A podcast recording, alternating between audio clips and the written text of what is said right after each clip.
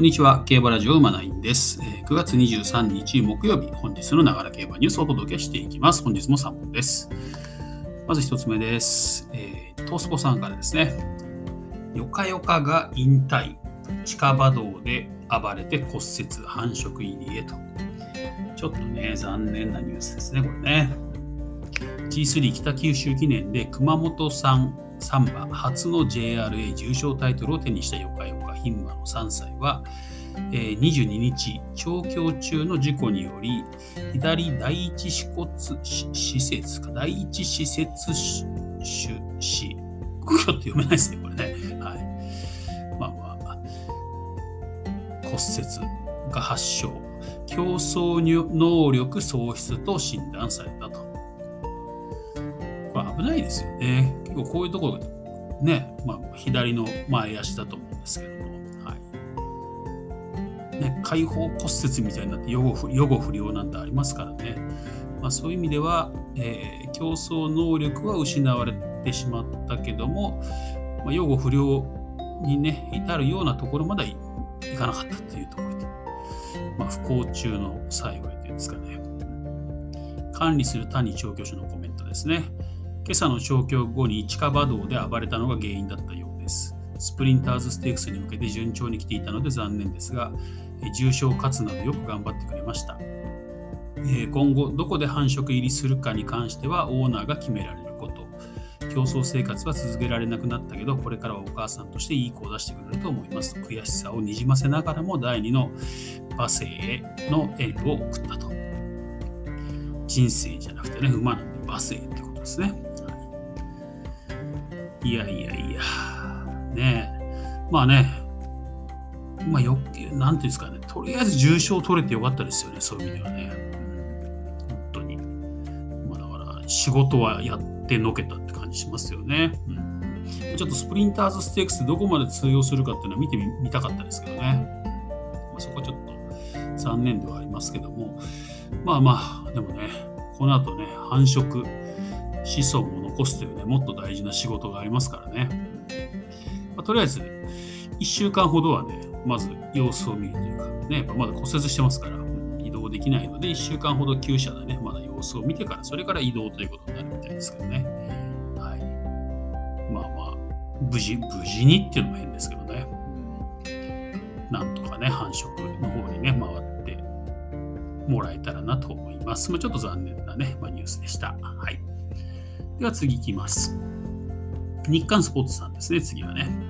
レイ・パパレグローリー・ベイズ G1 馬2頭共演に見応えオールカマー、えー、いつもお届けしてますかね追い切り激論オールカマー編ということで。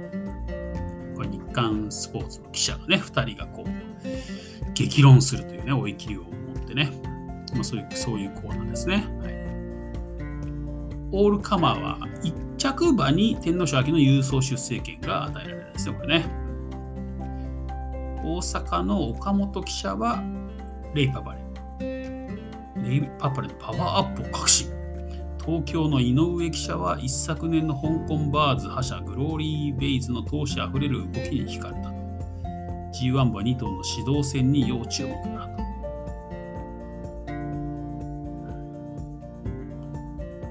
岡本さん、岡本、ね、ちょっと継承略します。岡本、僕よりもレイパパレはこの中間だいぶハードに鍛えられてるわと。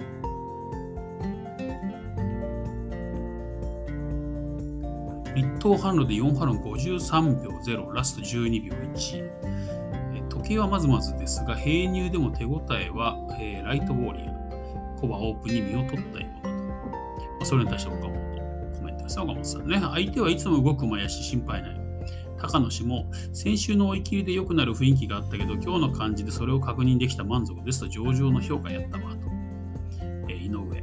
今回どの辺が鍛えられてるんですか？岡本。まず春に比べ本数を多く詰めている。さらに3週連続で負荷を強めにかけられている。春は非力さがあって動きはあまくあまりよく見せなかったが体も増えて動きがパワフルになった。井上トレーニングは嘘をつきませんからね。僕はグローリー・ベイズの気迫のこもった走りにすごく好感を持てたと。えー、岡本、えー、デムーロ騎手を背に、ミホウッドで6ハロン83秒0ラスト11秒5スエツ強め。3と合わせの中央に入り、外と平入、内に2馬身先着か。井上。天から割とハイラップでしたが、直線は軽く促しただけで鋭く反応して抜け出す勢い。馬体も引き締まっていますと。岡本。ミルコがわざわざ乗りに来たんやねと。井上。えー感触をつかんでほしいのと、しっかり負荷をかけたいという調教師の意図です。安城は反応も十分で引き合いが入っていた。気持ちが大人になったし、自分の仕事が分かっていると成長を感じていました。岡本、約2年ぶりのコンビ結成になるんやねと。前走のクリーンエリザベス2世カップ2着は、この馬以外にも乗ったことのある馬が2頭もいたんです。どの馬にも乗れなかったことをとても悔しがっていましたね。人馬とも気迫十分に臨みます。岡本、安城の意気込みも含めて怖い存在、G1 馬2頭の共演見応えがありそうやと。いうことでね、まあ、今週オールカマがあります。まあ、このね、レイパパレと、えー、ね、グローリーベイズがね、まあ、人気が予想されてますけどね、まあ果たしてどうなるかというところですね。はいまあ、どちらも、なんだろうな、ちょっと、鉄板って感じじゃないですよね、ちょっとね。うん、不安要素はどちらもあるかなっていうか。ね、ここ、スレイ・パパレなんかがね、ちょっと強い勝ち方を見せてくれるとね、本当にまあこの馬 G1 級の馬なんだなって感じになるんでしょうけどね。やっぱり両馬場でどれだけの走りを見せられるかってところだと思うんでね。まあ、大阪杯はね、ちょっと馬場悪かった。ね、馬場悪かったのと、あとは展開に恵まれたというか、川田ジョッキーの好騎乗があったっていうね、あの馬場でのあの騎乗っていうのがありましたんでね。両馬場でどういう走りを見せることができるのかっていうのをね、ちょっと見たいなと思います。では最後3つ目です。えー、日刊スポーツさんがですね、ステラ・ベローチェ販路2番時計50秒に、し、言うことなしと、神戸新聞杯、神戸新聞杯のな追い切りですね。春2冠3着のステラ・ベローチェオスの3歳菅井厩舎が好タイムをマークした。迫力あふれる走りで販路を駆け上がり、4ハロン50秒にラスト12秒0、この日の2番時計だったと。菅井氏、見てて無理してない。パワーとスピードを兼ね備えてきた。現時点では言うことがないと満足を口にしていたと。いうことだよね。神戸新聞杯ね、シャフリヤールも出てきますけど、ステラ・ベローチェもね、出てくるということで。このね、ステラ・ベローチェみたいな馬はね、を2歳の時からしっかり追い続けてると、これ、儲かってますよね。なんかこう、構想してもなかなか人気にならないタイプっていうんですかね。面白いですよね、これね。まあまあ、共同通信杯で人気だったのか。共同通信杯が一番人気で5着に敗れたんですよね。まあ、敗れたといえば0.5秒差ですから、まあ、そんな差はないと。まあまあ、もっと遡ると、暮れのね、朝日杯ですよね、フューチャリティで、G1 で2番人気で2着になってるんですよ。まあ、強いじゃないですか、2番人気で2着になってるってね。なので、まあ、明けて初戦のね、共同通信杯1番人気になったんですけど、5着に敗れたと。まあ、この時の勝ったのがエフフォーリアですよね。はい、そして、皐月賞に出てきて人気を落とすんですよ、6番人気。6番人気と人気を落とすんですけど、まあ、やっぱり G12 着は当ててなかったということで、3着に来るわけですね。そしてダービー。ね、ダービーに来て、なんとね、そこでまた人気を落とすんですよね。9番人気と。ね、ちょっと、まあ、まあ、皐月賞はやや重だったってこともあってね、まあ、馬場がちょっと悪かったから上位来れたんじゃないのみたいな見方されてですね、えー9番人気と人気を落とすんですけど、ダービーでも3着に来たということでね。しかも差はほとんどないですからね、これね、0.2秒差ですから。